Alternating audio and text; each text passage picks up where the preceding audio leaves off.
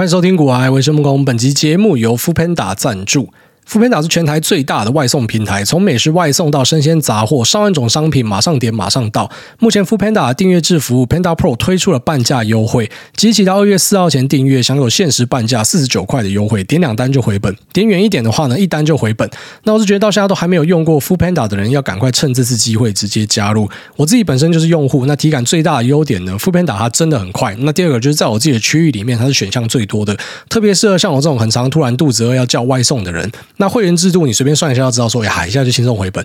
那 Panda Pro 还有三大好处，第一个就是订餐满一百七十九块，整个月享无限次的免费外送。Panda Pro 免外送的门槛是比其他牌来的低，小资主们不用再为了凑到一百九十九去点一些你不喜欢的东西，而且全台都可以用，没有地域限制，不管去哪玩都可以用 Foodpanda。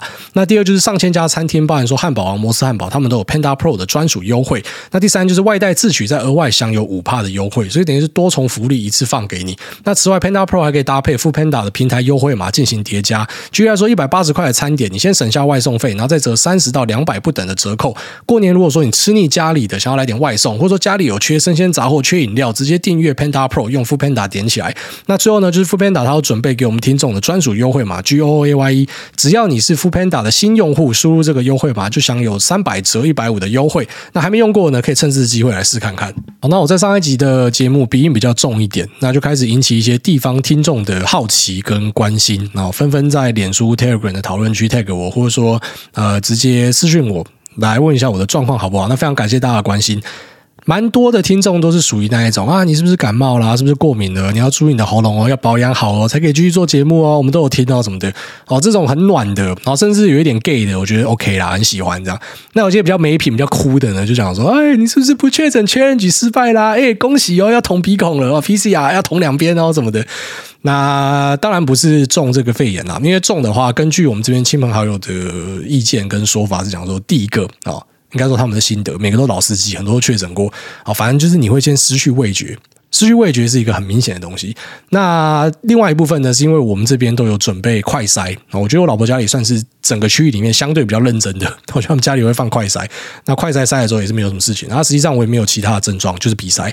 那最主要还是因为过敏啊。我从台湾过来，每次最大的一个冲击就是前一两个礼拜一定会很不舒服，就是鼻塞过敏这样。因为从台湾这边的湿气啊是属于比较高的，到一个呃可能是非常干燥，湿度可能只有二三十帕的地方，马上鼻子就不舒服。就如果你是过敏的，应该知道我在讲什么东西。回去也会不舒服啊，就那个切换之间就会让你呃整个人是不太顺畅的。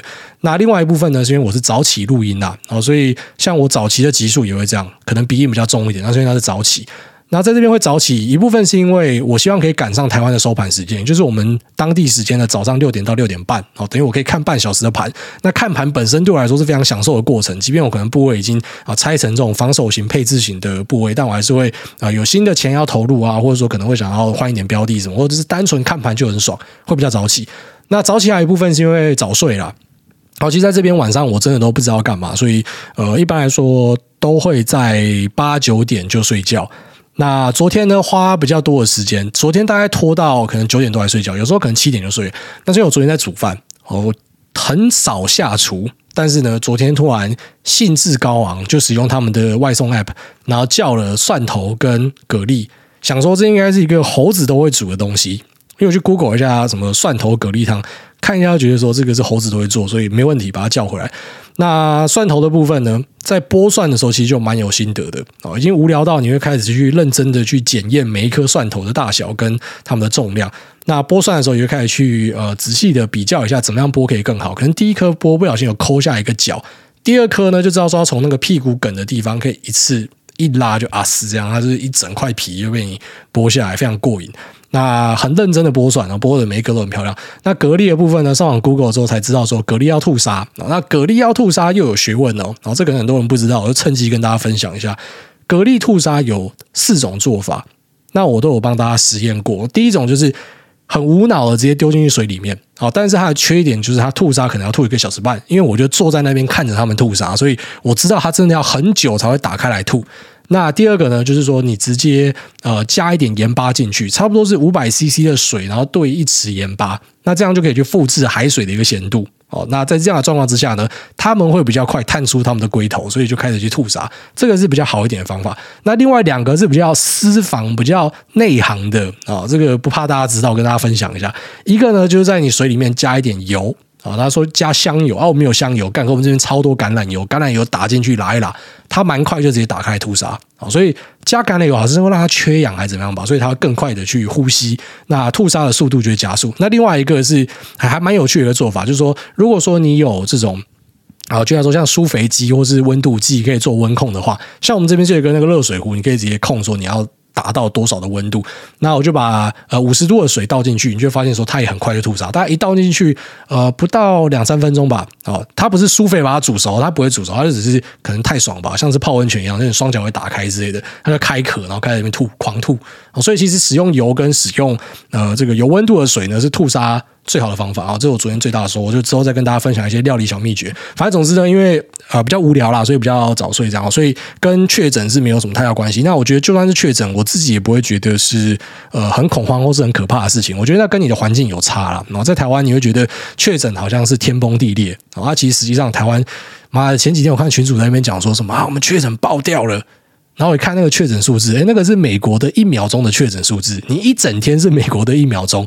那我们欧洲这边，呃，可能像我意大利这里哦，罗马啊，十几万例啊，啊，十几万例，我就看他楼下的餐厅都满的，每天那边唱卡拉 OK 啊，我看大家都很 happy 啊，哦，就是都是满满的。那可能啊，口罩有戴，疫苗有打，就这样了，就生活要继续，要不然你要怎么样啊？不然你要锁一辈子嘛？当然，可能对于现在来讲说锁一辈子对他来说没差啊，那只是对于很多人来讲，你可能就要开始去取舍嘛。你要一辈子都关在家里吗？还是说你要你要出去啊？你要去承担一点点的风险，那是 OK 的嘛？啊，毕竟人生就是有风险，你开车有没有风险？啊，你坐车有没有风险？啊，都有嘛。甚至连走在路上都有风险嘛。我看到有一个被什么鹰架砸到的哦，台湾的一个新闻，那蛮可怜的。反正真的是做什么事情都有风险，啊，其实就保护好自己，生活就照旧了。然后所以其实不用太放大那一种恐惧。我发现有些人放大恐惧到很极限的哦，那个是。被媒体害的啊，就媒体一直跟你洗，然后洗到后来，你就真的跟大家在那边恐慌。我跟你讲，其实媒体报了很多东西，不管是欧洲还是美国还是中国的，都是三分真七分假啦。好，三分真的东西啊，稍微跟你讲一下，去增加自己的这个 credibility。那其实大部分都是加油添醋啊，他们那边多可怕。然后台湾一些自媒体也是没有在考证的哦，中国这边封城封到人饥荒或什么的，就像之前那个三峡大坝一样哦，就讲的煞有其事。我跟你讲，你要去批评共共匪。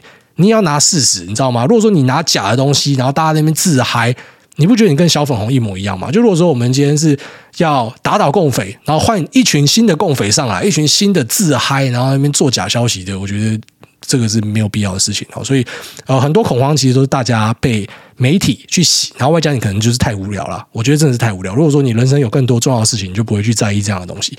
好，所以还是祝大家一切平安。好，反正你能做的都做，就这样吧。好，你也不能再做其他事情了。好，那接下来我们就来跟大家聊一下台积电的法说会。我觉得它是一个全球重要的一个指标，也就是说，就算你今天可能没有直接投资台积电，但你也非常需要去关注这家公司。那这家公司也确实是世界上最卓越的公司之一哦。本来做这种那所谓的晶圆代公司大家不看好的，做到家毛利五十几趴，然后证明这家公司呢，它可能是很有前瞻性的。那以及我觉得他们眼光也很好，因为他选择在我们这边下广告。然后再来就是说啊，其实台积电这家公司，它之所以牵一发动全身，是因为呃，全世界不知道有多少公司可能是靠着台积电的技术。或者说呢，靠着台积电的单，然后再过生活的。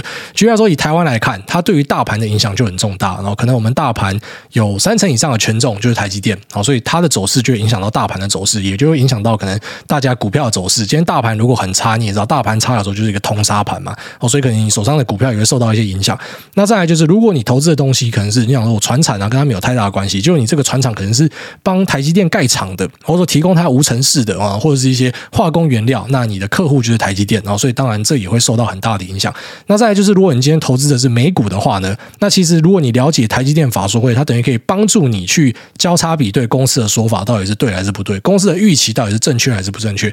因为基本上呢，台积电是一个专业的。晶圆代工，就是我们把它称为 foundry，它有点像是今天看那些英雄片，有没有？那什么各地的英雄想要去争夺王者之位，那可是呢，他们都要找同一个铁匠，然后要由这个铁匠来生产他们的武器。我觉得现在的那个味道是有点像这样子。那于是你看到全球各地的 Fabulous 哦，就是无厂半导体公司，他们可能很多都在台积电投片。那甚至有些 IDM 就他自己有生产能力，但他还是把产能外包给台积电。好，所以。透过台积电就可以一窥大家的状况是怎么样。那下单到台积电的公司是很多啊，居然说最有名的一定就苹果嘛，苹果果是最大客户。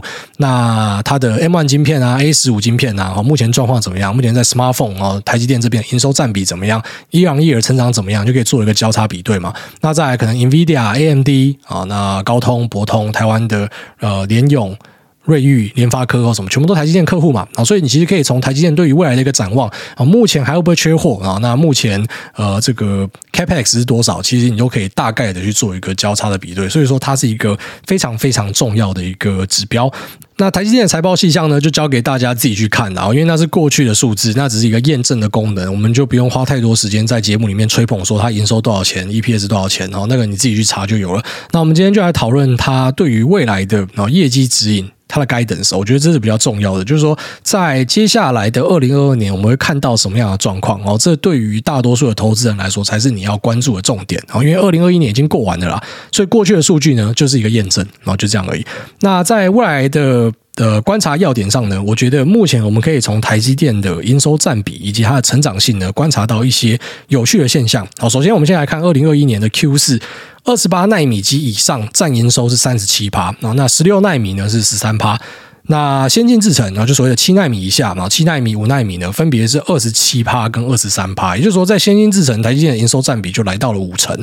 那项目占比呢？Smartphone 是四十四趴，然后智慧型手机、高效能运算 HPC 是三十七趴，IoT 物联网是九趴，车用是四趴，消费性产品是三趴。那车用这部分其实平常我们会忽略它，但是呃今天特别拿出来稍微讨论一下，是因为我们看到它呃相较去年同期有一个五十一趴的成长，非常吓人哦。这个是它所有的项目里面最多的哦，车用是较去年同期成长五十一趴，那。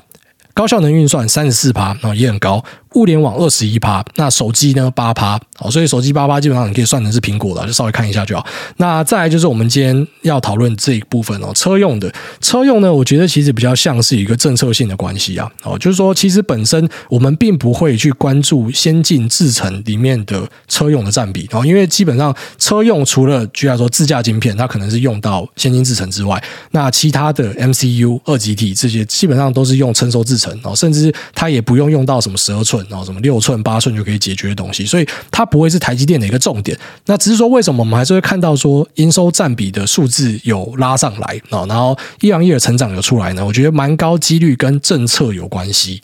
因为当时可能各国政府飞过来要产能，所以导致呢，那台积电就从善如流，就是拨一些东西来做这个车用的关系，所以我们才会看到这个强劲的成长哦。所以这个成长性其实虽然看起来对我们这种，我自己觉得啦，就是因为我看二零二二、零二三，我是很看好车用，但我不会因为看到这个数字就特别高潮，因为我会觉得这是一个啊政策所影响的，导致说 HPC 高效能运算这部分啊，可能就是什么高效能笔电啊，然后高效能的伺服器啊，那这些呢，它的营收占比。是高的，而且成长性是很好的。那公司也跟你讲到说，动能会在于 HPC，好，所以这部分可能就是大家可以去呃注意的一个很重要的看点。那再来就是二零二二年的不含记忆体全球半导体产值，伊朗依然是抓九趴，那其中 Foundry 加了二十趴，台积电呢，他们应该是可以抓二十五到二十九趴。那为什么会有这样的一个呃差距呢？在 Q&A 里面有提到了啊，就是说呃，因为半导体的成长，然后举例来说，今天这些 Fabulous 无厂半导体，他们可能有些成长，有些衰退嘛。但不管你是成长还是衰退还是怎么样，你们大家都是必须要下单到晶圆代工厂去把东西做出来嘛。所以晶圆代工厂的成长一定会比这些 Fabulous 来来得好哦，那台积电呢，又会再比这些 Foundry 的平均值来得好，所以这是对未来释出一个很正向的利多。那再来就成熟制程的部分啊，其实目前市场上是有很多说法，很担心。举例来说啊，像是在二零二二年，我们会开始看到国外的一些那垂直整合设计 IDM 公司呢，他们开始开出他们的产能。那你要知道，他们其实本来产能不够，很多是外包出去给这些专业的晶圆代工厂。那既然自己的产能开始补上了，就会把这些单给取消掉，然后他可能就回来自己这边下，因为还是会以满足自己手上的工厂为主啊。这些 IDM 厂就是他们有设计又有生产的能力，好，所以呢，其实除了这之外，然后再来就是我们有观察到，呃，在二十几纳米节点的一些商品啊，他们可能会开始往前到十几纳米去投片。哦，这是一个产业往前进必然的一个现象。那当这些商品从二十几纳米脱离出来，去往十几纳米走的时候呢，就代表怎么样？代表说可能先进制程哦，更先进制程这边会更紧绷，但是呢，在成熟制程这边可能就有一个舒缓的现象。那目前我们观察业界是有发现说，有部分产品确实开始出现。就是舒缓的现象，那大家也开始担心说，成熟制程的公司会不会出问题？那台积电本身当然他们也是有成熟制程的部分，那他们对于这一块呢，倒是觉得嗯没有什么太大问题哦，因为在 Power 跟这个 CMOS 哦影像感测晶片这边会有成长。那其实这边我觉得要注意的一个地方是，台积电讲成熟制程跟其他成熟制程讲自己会不太一样，因为台积电做的东西可能是比较特殊的哦，所以当他今天对于这部分看好，我觉得我们姑且先当成是他对于自己的成熟制成的业务看好，而不是说什么其他成熟制成的公司那也不会有问题好。这可能还是要看各家的法说会再去做一个论断。然后再来就是可能大家担心的 work from home，然后跟 crypto 的一个退烧，因为可能比特币开始往下跌啊，各种币该往下跌，或者说呢，以太币从啊这个本来。大家讲说一点零是 proof of work 哦，就是借由挖矿。那到二点零呢是 proof of stake 哦，就是你持有多少，那你可以去啊象征着你的算力，可以做一个验证。所以可能不会需要这么多的显卡。或者说呃，ASIC，那在这部分呢，公司是有提到说，他们已经把它列入考量，放进去财测里面的啊，所以等于说是呃，已经算进去了，大家就不用特别去担心。那长期毛率呢，可以看五十三趴以上，那我觉得这也是一个蛮重要的指标，就是说，诶，他今天长期毛率喊五十三趴，然后实际上开出来毛率是好的，这个就让我们回想到之前啊，摩根斯坦利那一份报告提到说，台积电是 dead money，然后毛利可能会因为呃。溢价能力不够，然后先进制程这边会拖累，所以导致啊、呃、毛利会往下跌。但实际上我们看到的状况是毛利有维持住，所以代表什么？代表第一个，台积电的溢价能力是好的，然后客户的需求也是很强劲的。那这我们可以从另外一点去看出来，就是在营收的复合成长上面，之前的法说会啊，在去年呃上半年的时候呢，是有提到说呃这个 compound annual growth rate 呢可以抓十到十五趴，但现在拉到了十五到二十趴。也就是说，他把年复合成长，然后这营收的部分呢往上拉了。那这一部分呢，当然包含了，因为他们有去调涨代工费哦，他们去调涨了呃先进制程的部分是十趴左右，那成熟制程呢是涨十五到二十趴哦，他们有调涨。那第二个呢是他们取消了折让，就一般来说他们可能每过一季会去降价，但是因为需求很大，他们就取消降价哦，所以整体的 ASP，我觉得它的呃售价呢是变得更漂亮了。那再来还有另外一点就是说，我们观察到这个。啊，对于未来的年复合成长预期增加，我觉得有一大部分是因为 Intel 的单。哦，也就是说，Intel 他们虽然自己想要推 IDM 二点零，但是他目前还是需要台积电的帮忙，所以在台积电这边下单呢，可能就是有推升到呃这个目前他们所说的营收年复合成长成长的这一个区块哦，可能就是因为 Intel 所造成的，所以 Intel 是一个大客户了，它包下了很多最先进的。产能哦，这是大家可以去注意的一块。那在就资本支出的部分，也是跳出了大家的预期。哦，虽然市场上有些人其实已经有喊到这个数字了，四百到四百四十亿哦，这是一个非常吓人的数字。也就是说，如果你再给台积电几年的话呢，它可能它的资本支出就是我们国家一整年的预算。哦，所以所以真的是富可敌国啊！然后，真的是非常屌炮的一件事情。那其中的应用呢，七十到八十趴会用在二三五七的节点上。我觉得先进制程上十到二十趴呢，用在特殊制程，那可能十趴左右是用在呃其他相关的东西上面哦，所以主要还是以这个先进制程作为一个推力。那此外呢，我们可以去了解一下前面那个摩根斯坦利有提到的 Dead Money 这份报告。我必须得说，他这份报告，呃，我知道现在很多人会酸他说，你说 Dead Money 就这个 Money 现在 come back to life，然后开始往前走。但是其实以台湾在发目标价的这些呃法人外资来讲，我觉得他算准的。哦，一般来说，他发报告，我们会去期待说，在一两季之内的股价变化，所以之后的就不算的啦。所以其实不可以把现在涨上来的，然后说干你那不准哦，你你你讲的是错的，因为他讲完之后。股价确实是停在那，然后甚至往下跌哦，所以这边我还是得帮他说一下话。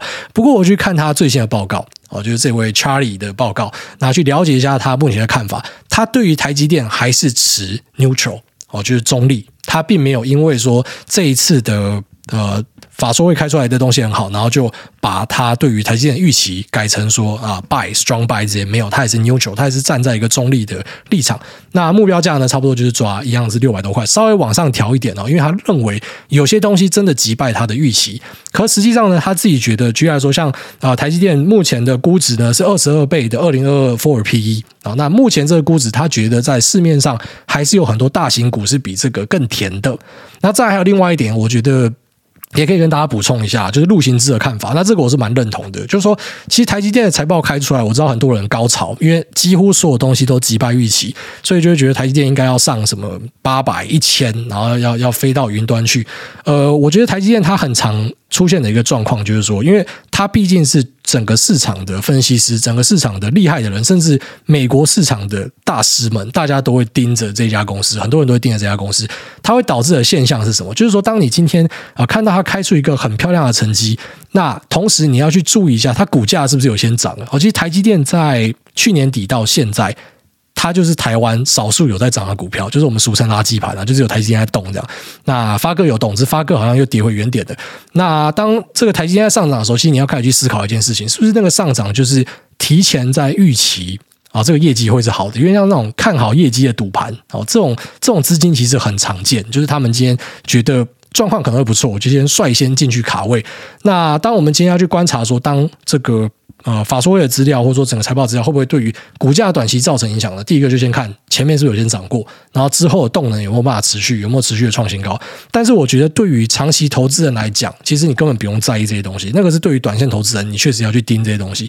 那长线投资人呢，其实基本上已经可以告诉你说，呃，它的未来都会很好，它就一直维持一个成长，只是它的股价呢，可能未必会像大家期待，因为很多人他的想法是觉得，当我今天开出一个好的成绩，股价就一定要开始啊飞天遁地或什么，可实际上很多状况。不会是这样，就是它也是有蛮高几率。我今天往上拉，假设拉到某个区间，然后变成一个新的 dead money，它就停在那个区间。所以你看到很好，你才进去猛追的，你未必可以获得一些甜头。好，所以我们今天跟大家聊这个，并不是要跟你讨论这个股价的部分。好，那我其实也不太喜欢跟大家讨论股价的部分，因为呃，我们今天是有办法去试着啊。让我们判断营收、获利这些更精准，毛利的变化更精准。可是股价它有太多的综合因子，那甚至其实目前我相信市场上的主流意见会是啊，台积电它其实因为它的业绩已经开出来，它的展望开完了，所以有点像是某种程度的利多出尽。就是天花板就在这边，那只是它的估值该到多少？我相信这个是市场大家想要看的。就是当它今天已经开完所有的东西，它已经告诉你有数字会这样了，那它可以反映到哪里？它其实某种程度可以当成是绩优股的一个天花板来看待。好，所以我相信，呃。这一套看法，如果说大家可以理解看看的话，对自己会蛮有帮助的。就是比较单纯的，有点类似在比大小。我今天看到哦，它是 beat 哦，所以它就应该要上涨。因为我们在美股已经很常看到说啊，双 beat 结果它是下跌。好，所以其实你没有必要去花太多时间去研究啊，就是一个财报对于公司的影响，就是所谓的这种事件型交易，其实啊它是相对困难的。好，那我们看东西呢，稍微看长一点，那稍微去理解一下它之间的变化，可能会对大家比较有帮助。好，大概这样子。好，那接下来我们要进入 Q&A 的部分。那第一位 Sun Pay Long 他说接力吃鸡排。那五星吹捧主委，谢谢主委分享。请问主委读大学的时候常吃鸡排吗？那想请问癌大对于目前技术上在电池的替代方案，铝电池或是氢氧电池的看法，真的有办法取代目前的电池供应吗？那祝癌大全家平安健康。你说我办法取代什么三元电池、锂电池吗？我觉得那个是想太多了。其实很多人的思维真的是零和思维。好，所以零和思维就是他觉得啊、去中心化一定就是拿来取代中心化。加密货币一进就是拿来取代法币，谁跟你说是这样的？为什么它不可以并行？它可以有它的施展，它可以慢慢成长。为什么你不可以等看到它有成长之后再去期待这件事情？好，就是这么简单的一个道理。所以你说它可不可以直接取代目前的东西？那你除非你就是觉得目前主流的这些什么 LG Chemical，或者说呃。中国的宁德时代，就大家都是他妈塑胶做的，大家都没想到，就只有你最聪明，你想到，那那是例外了。可实际上，我不太相信这样的事情哦。那慢慢来，目前主流就还是在那边。那至于鸡排常不常吃，还蛮常吃的啊。下面一位这个 Stephen Curry 他说：“我射了三千颗，你知道吗？我射了三千颗三分球，称赞我吧。”好，这个 Curry 好棒棒，鸡鸡最大。好，下面一位沙小电台他说：“欢迎收听古爱，本期节目由 Love GG 赞助。那艾大你好，最近我好像 GG 附体般买啥跌啥，买卖啥涨啥。那就在刚刚我去买日经的 CFD，结果几秒的时间直接落塞，然后又去买了西德州原油的 CFD 试一下单，结果也落塞。希望癌大可以安慰一下从台股落塞到原油的我。那最近我发现不止交易落塞，我连单打到一半都会拉肚子。那不知道我的肚子是不是跟索罗斯的背一样是一个指标，叫我不要打单。那然后呢，希望主委可以帮我跟远在台北的 Nita 说，Loki 我爱你。括号 Loki 是 Nita 养的猫。那最后祝大家一家平安喜乐。小主委长大打单不落赛，Choco 为什么要干你娘？OK，那你说。有没有可能拉肚子就是你的背痛？有可能，我要尊重自己身体的一个指标。因为我跟大家提过，直觉可能只是你的脑袋还来不及反应，但是因为你身体的肌肉记忆，他知道这样做是不好的，所以他已经提早给你一个 Q 了，结果你还是没听懂。那这个台北的妮塔哦，他在跟你讲说他爱你的猫，他实际上这个就是呃司马昭之心呐。我们大家都知道他想干嘛，他想去你家看猫，他想干嘛，我们大家都知道，所以你要小心这个人。那再就是小猪会长大。打单不落赛，其实我我个人是觉得，我不会想要我的小孩跟我一样，就是以什么打股票啊，或者说做节目啊，做节目是后来的啦。其实打打股票是一直以来在做的事情，然后作为一个生活的方式，我觉得，我会希望他去做他自己想要做的事情，因为我们这一行压力真的蛮大的。我觉得不管是打股票还是做节目，他都有他的压力在。只是我刚好幸运吧，我觉得就是我不太会受到大家舆论的影响。所以就还好，像我老婆的照片被贴到表特版，明明几乎大家都在推她，然后少数几个在酸她，可是她难过好几天，她真的非常难过，然后难过到她把她的 Instagram 关掉。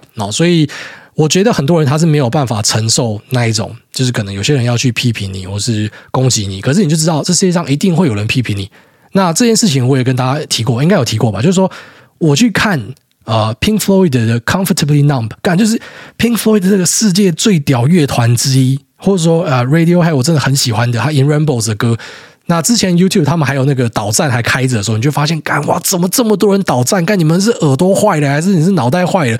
这些人应该都要预防性积压。你就发现说，哎，这么美好的东西还是会有人讨厌。所以，何况是我们，我们都不是完美的，我们一定会被讨厌。像我就很坦然接受这件事情，然后以前会觉得闷闷的，但很快我就释怀了。那像我老婆就没有办法承受，所以我相信。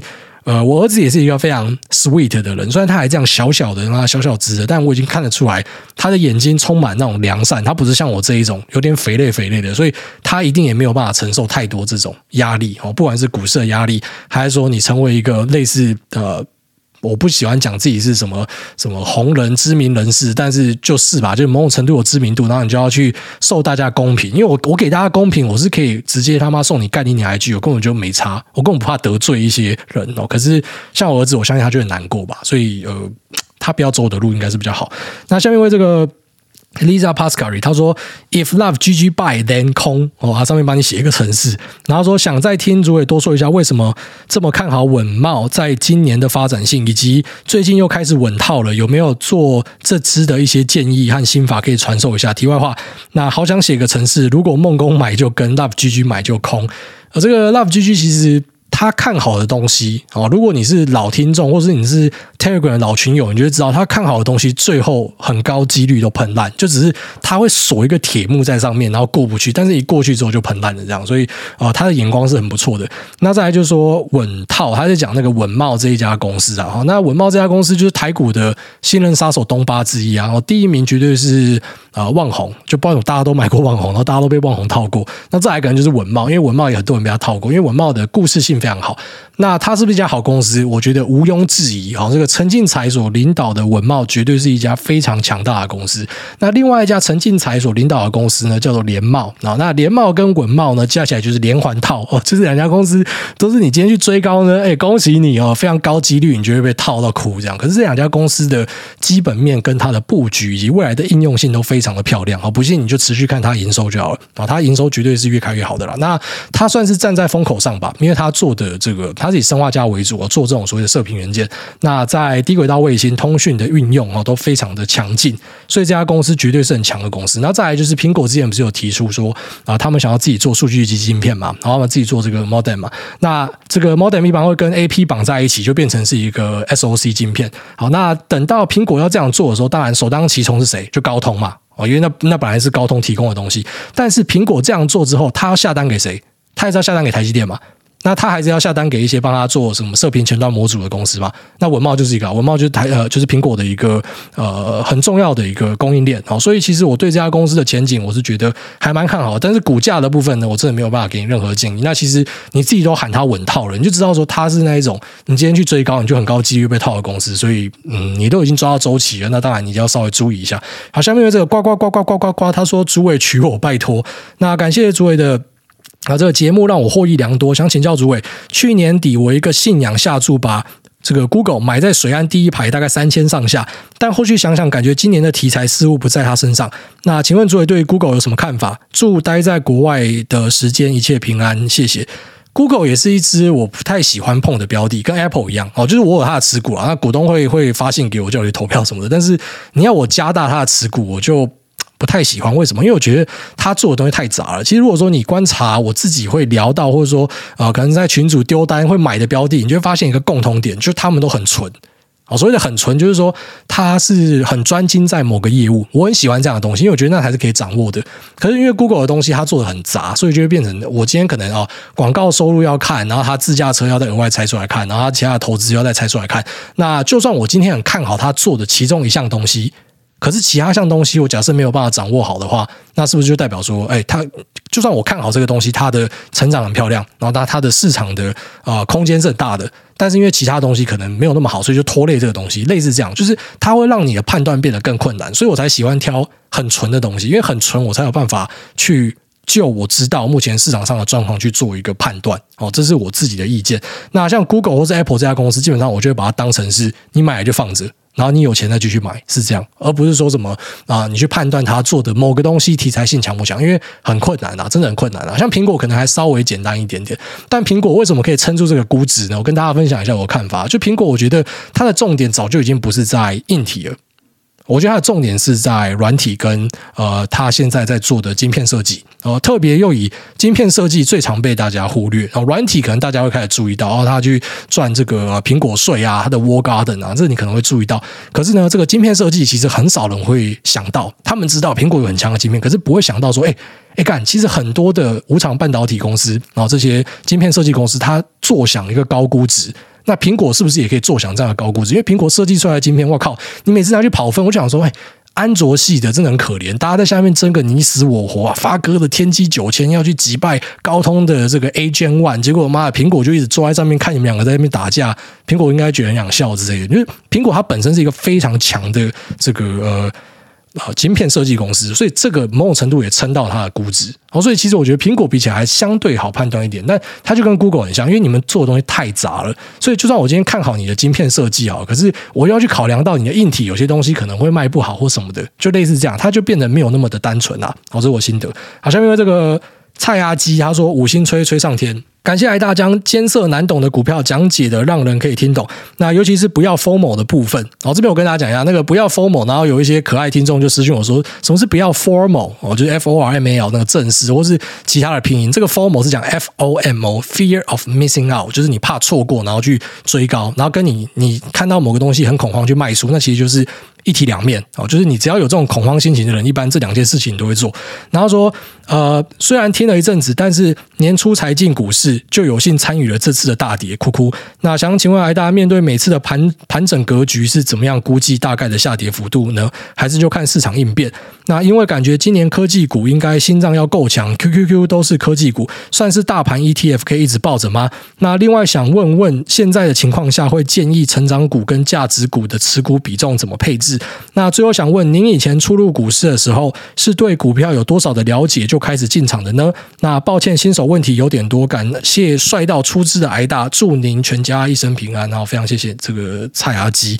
那第一个问题，你说怎么样去估计下跌幅度？我直接跟你讲，没有人可以估计下跌幅度哦。任何跟你说可以估计什么，用什么费蓬纳奇数列、波浪理论哦，那个都是胡烂仔啊！我直接这样跟你讲。然后再来就是说，呃。还是要看市场去做应变，没错，就是看市场做应变。好，就像我们今天做一些总经分析，做一些基本面分析，其实都是要一直修正。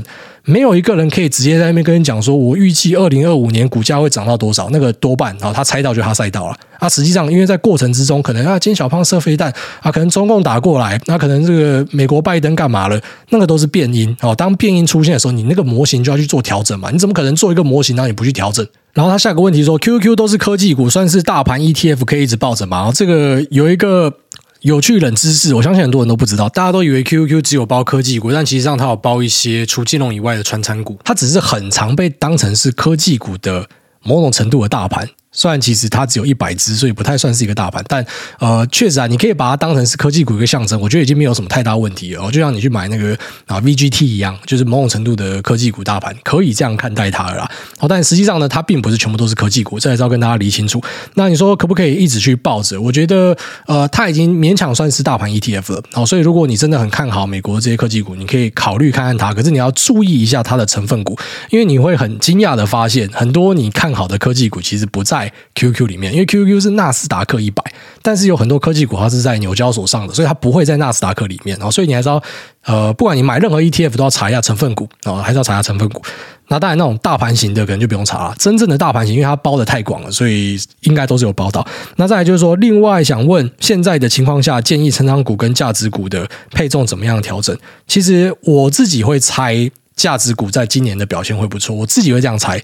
但是我会去买价值股吗？我觉得不会，我应该再继续买成长股。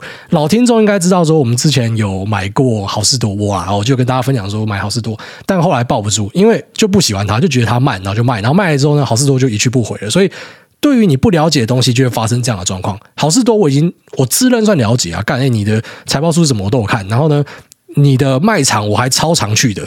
但是因为我对它的这个热忱不够吧，我觉得，然后我又觉得，我又觉得它很慢之类的，就是这也是某种程度的不够了解，不够了解它的骨性之类，所以就抱不住。所以我还是建议你挑自己啊、有兴趣的东西去买会比较好。也就是说，就算今年的科技股可能表现整体没有那么好，但是呢，如果说它是你够了解的东西，你还是可以在这边找到你的超额报酬。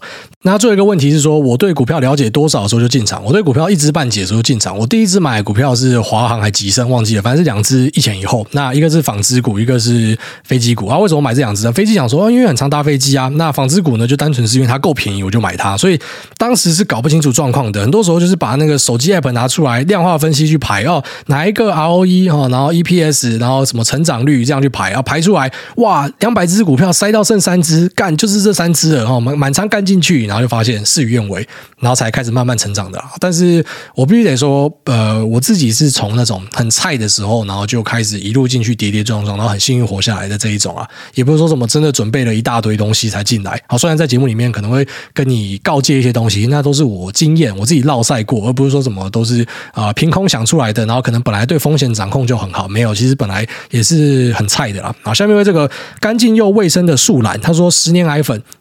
五星推推，癌大你好，最近是女朋友的生日，那希望癌大可以祝她生日快乐，感谢。那自从发现癌大在高速公路时声音穿透力惊人，癌大就成为长途旅伴。很感谢癌大无私分享股市的观念，那每次推荐的书也都很有意思，灰阶的观念也让我看待事物时不会急着二元化。小弟最近有个问题，长辈在规划退休理财的时候比较倾向股息的标的，那他们也明白复利的优势，因此我想说，如果股息都做好再投资的规划。应急时也能够当做现金流，请问这样是个折中且有弹性的做法吗？那想和癌大请教利弊，祝福癌大一家在国外平安顺利。那这个干净又卫生的树懒叫哦，他的女朋友生日，那这边祝这位啊、呃、这个女生啊生日快乐。那再来就是说，呃，把股息的东西再投入，是不是也是一个折中且弹性的做法？完全就是啊，没有问题啊。哦，其实就是股息配出来，你未必要拿去用啊。好，我们今天在看那个呃台股加权指数的含息报酬的时候，其实你就可以把它想成是啊、呃、这个息呢，我们就是配出来没有用，然后就再投入。哦，如果说是那样的状况之下呢，你就会发现哇，含息报酬已经冲到好几万点了哦，根本就不是现在这个位置。也就是说你。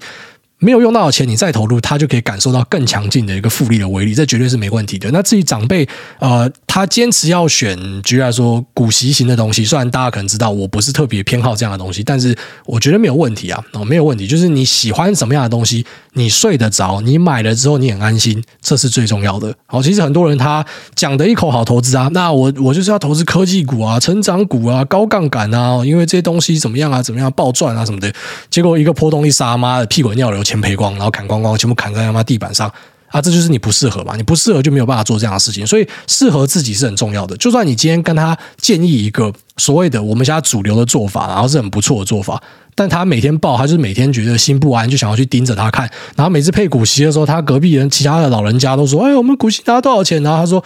哦，股息都没有拿到钱，可是我资本利得比你高。然后那些老人家没有人听得懂资本利得是啥小，就想说哦，所以你都没有拿到配息哦，你最逊，然后变成老人里面最逊的，所以你就很尴尬。我觉得老人家想要做什么，你就让他们去做他们想要做的事情哦，就是你不用做太多的一个干涉啊，因为我自己一向都是觉得投资没有一个绝对的方法。它是一个相对的概念哦，就是你找相对适合自己的这样就好了。好，下面这个九五二七二零一五，他说五星好评好节目，听了那么久才来五星评论，那每集都听两集以上，祝爱大平安归国，感谢你爱你。下面为这个 Jason HKC，他说跌到心已死 QQ，最优质的节目必定要五星吹爱大吹上天。那农历新年快到了，先祝大家新年快乐，好，新年快乐。他说爱大你好，想请教最近。电池类股的看法，那小弟认为电动车必然是未来几年的一个主轴，车用电池的重要性自然是不容忽视，所以小弟非常看好车用电池类股未来的成长性。但最近像是美骑、马、康普都快速下跌，跌到小弟心慌慌。那虽然也没有到真的赔很多，挂号差不多是八趴，但就怕是不是有什么没注意到的大利空在背后。那如果持续看好车用电池，是不是应该？坚持信仰，给他报下去。那请癌大解惑及信仰加持一下，万分感谢。那最后祝癌大在国外可以全家身体健康，病毒绝缘。好，谢谢。呃，你问的这两只标的是传奇标股，诶，它在这这年的涨幅应该四五倍以上吧？我没记错的话，哦，因为呃，康普我定啊，美琪玛我是没有注意。好，反正他们是做那个电池材料的嘛。那没记错的话，涨幅都很惊人。所以简单来讲，你的问题在哪？你的问题并不是看错产业。你的问题是你追高，而且你追很高，所以呢，你才会遇到这样的一个状况。哦，就是说我很认同电池会很好，而且电池从我这边的数据看来啊，在呃明年后年，它是市场上年复合成长非常惊人的一个呃选项之一。那电池产业，那那功率半导体哦，Mini LED。那不可见光 LED 啊，然后 MLCC 的车用啊，记得是车用相关的，这些都是未来非常强劲成长的一些呃重要的元件啊，所以我觉得产业本身是没有问题。你看起来就是因为你追太高，就这样。好，那追太高要怎么样解？我不知道。你觉得它有没有可能会更高，还是说它已经已反应？然后这个还是要回归你自己。但是你说产业有看不看好？我看好。那下面这个呃 Poyer 他说六张离。一零五星吹吹吹，那国外的 Podcast 一直都是小的股票名单，那提供的书单和会计思考也一直是我们读书会啊 Book Digest 的书单之一。那也希望国外可以帮我们宣传 Book Digest 每月一次的读书会，从天文聊到地理，从宠物聊到投资，欢迎搜寻 IG Book Digest 追踪我们。那也祝福爱大一家大小身体健康，新年快乐啊！这个祝你新年快乐，祝你们读书会顺利。下面一位 C H D K W K S B B Z K D K，他说爱大救救我。那留。言直到被看见，想请问癌大对于爱普这个号称世界独家技术的公司怎么看？因为讨论区一直有个 Roger 哥，每天都说这是诈骗公司，但因为一直整合，能找到的资料不多，挂号也可能看不懂。那虽然也参与过法说，觉得没问题，但有人一直嚷嚷，还是想多听听专业的人的看法。谢谢挨大五星吹捧，祝一家天天都开心。